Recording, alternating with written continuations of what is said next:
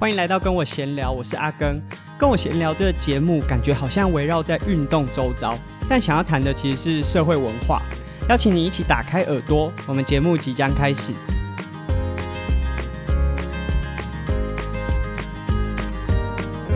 欢迎来到跟我闲聊，今天的主题就真的非常的闲聊了。跟我闲聊运动谈文化这个节目在 Podcast 上面已经上线了大概快两个月左右的时间。那阿根想说，借由这次的机会和大家分享一下节目的设定、节目制作，还有阿根自己对 Podcast 小小的观察。那最近这一两个月啊，就除了可能有些伙伴听到我有在做 Podcast 之外，不管是在社群媒体或者报章杂志上面，Podcast 也变得真的非常的夯。那我自己当然也不是什么呃走在前面的人啊，我也是看了很多诶相关的报道之后，觉得这个是一个不错的平台。那我有很多东西是借由声音的方式传递，会更适合，所以才加入这个录制节目的行列。那先从节目设定上来讲好了，其实，在我们节目还没有播出时候的预告集，还有像每一次节目前面。我们会有一小段都已经和大家说得很清楚，我们的节目主轴就是以运动为主体，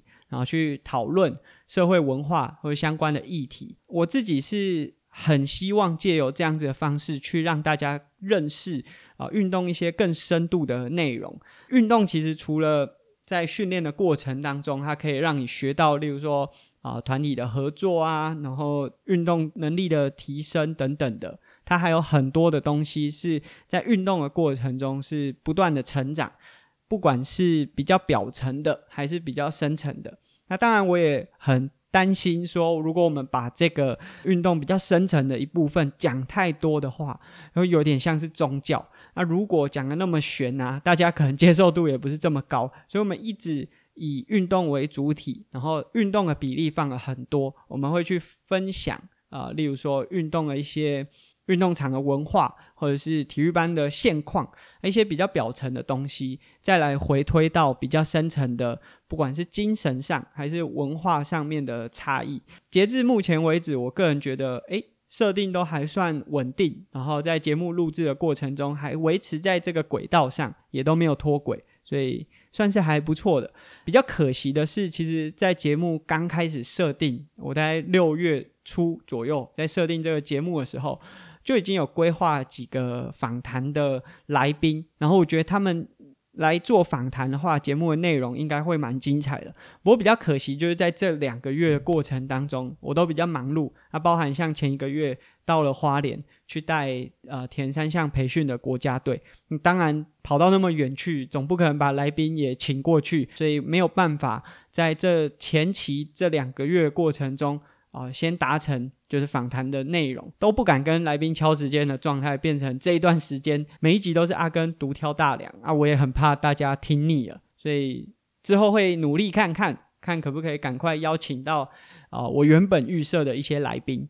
那在节目制作上面啊，阿根其实。呃，过去有拍很多 YouTube 影片，虽然没有很认真的经营啊，就是我自己当然也知道 YouTube 要怎么经营，就是也是像 Podcast 这样稳定的呃出片啊，然后更新节目的主轴、企划设定这样。但是因为呃以 YouTube 节目在制作过程当中，真的非常花钱和时间。那钱的话当然就是器材，那时间的话可能就是你幕后的一些剪辑。当然，我也可以剪出比较有水准的影片，但就会花我非常多的时间。那毕竟我没有把这个当成是一个很主要的呃盈利手段，或者是我想靠这个红，也从来没有想过这个。我其实一开始拍 YouTube 的原因是我有很多的主题，嗯、是因为学员会不断的问我啊，例如说呃田三项的转换啊，然后一些训练的时候一些小小的重点。那大家一直问我，每次都要重新，不管是用打字的还是再讲一遍，都蛮累的。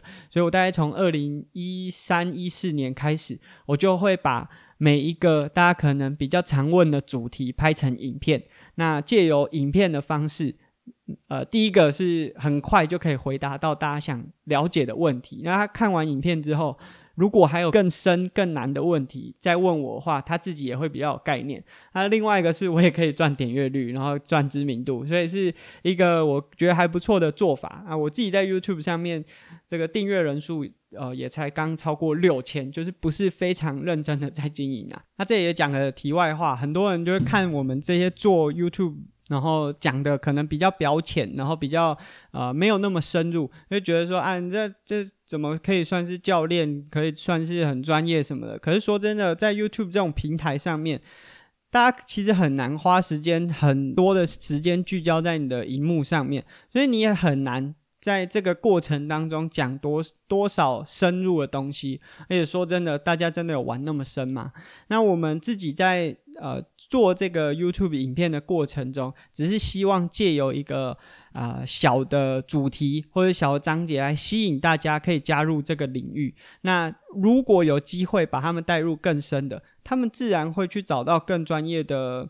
不管是讲期课程还是相关的内容，他自己会去钻研。那你不要讲说啊，你这个拍个三分钟好像没有多专业。说真的啊，你找随便一个人来，只有三分钟可以讲一件事情，我都不相信他们可以讲得多专业。做 Podcast 相对来说真的是轻松而且简单很多，你只要有内容、有想法，然后器材架好就可以开始录了。不过，我一开始也是会担心说，诶，到底要用什么样的发布节奏？两周一次啊，好像诶，真的蛮多人反映。因为我问过几个朋友，如果我两周才发一次，好像真的有点太久。可是如果太频繁，例如说一周两次，我又很怕初期或许内容都还足够支撑，可后面会不会压死自己？那目前我是用一个比较呃中间值，然后比较保守，一周更新一次的方式来。呃，制作啊，希望可以维持这个节奏。然后我们也有一些特辑是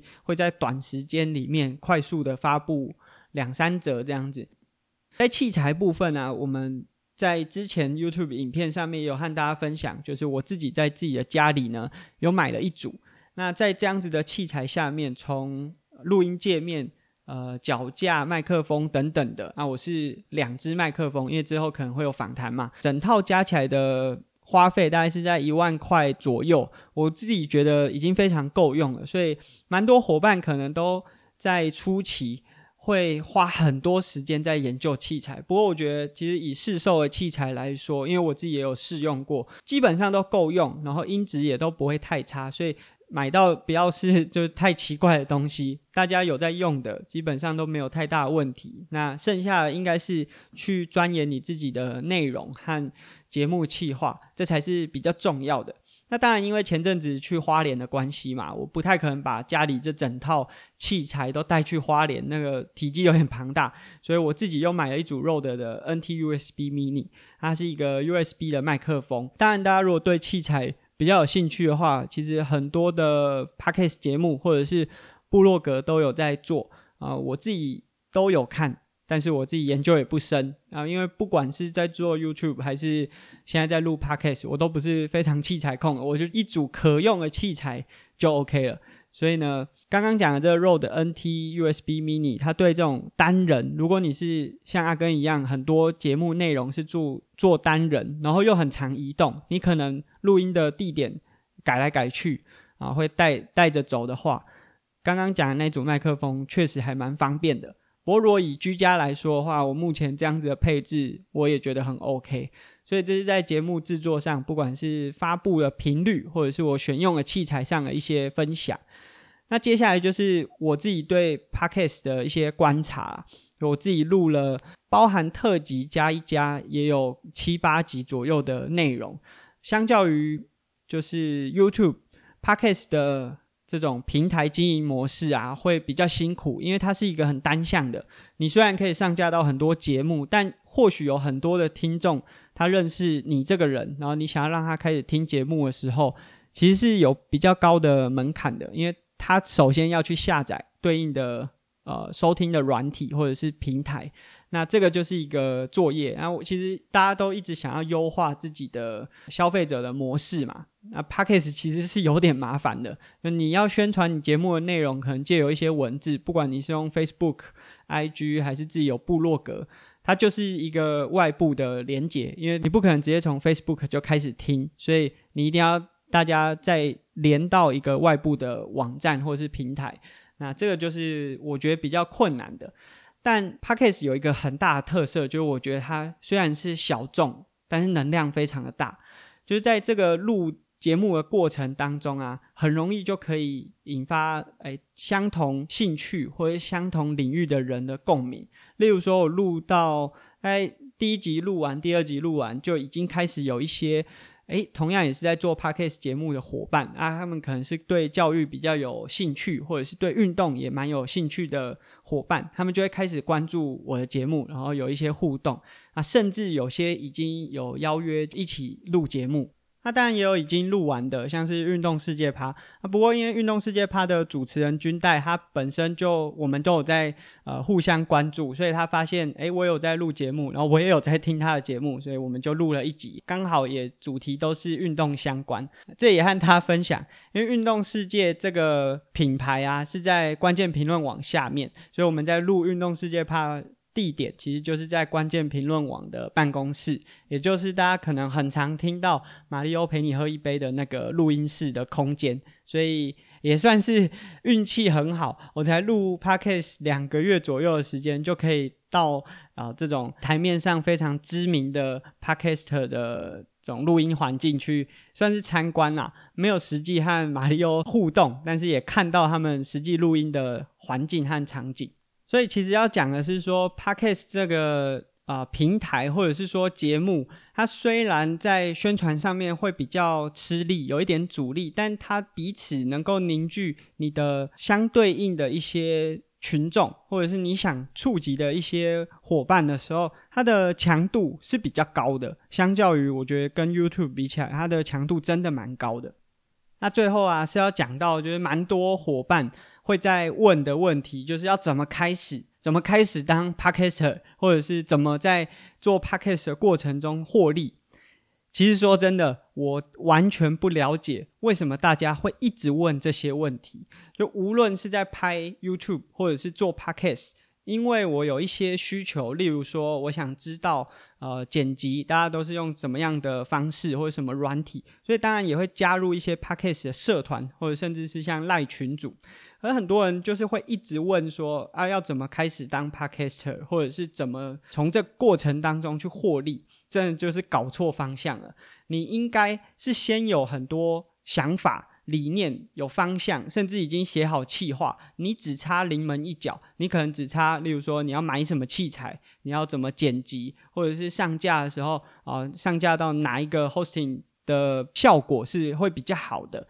应该是去问这些问题，而不是问说啊，我要怎么当 Podcaster，或者是怎么盈利？因为你如果有了理念、有了方向、有了想法，你找到了适合的平台，然后开始去传递你的理念的时候，你的理念开始被认同。这认同或许是从粉丝、你的听众开始获得，或者是从呃一些品牌对你的认同。那你跟着这些人一起成长，然后放大你的价值。间接的就可以获利，这感觉啊，有点像是前几年有一个概念叫做斜杠青年嘛。那大家就开始，很多人会一直问，因为其实很多人也会说阿根是斜杠青年，我又是呃运动教练，然后又在做一些行销的呃活动啊，又在写书。可是我一直都并不是为了要成为斜杠青年才去做这些事情的，而是我为了传递我的某些理念。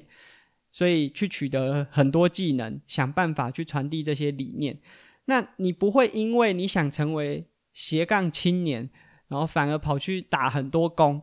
这个有点本末倒置，就很像现在大家一直在问说要怎么做 Podcaster，要怎么从节目里面获利。我相信现在很多台面上一开始在做的，他们当然远大的目标是，诶，可以靠这个有一些收入，然后可以把节目做起来。可是他们在初期一定是有一个认为他自己具备的价值或者是能力，他才开始去做这些事情。所以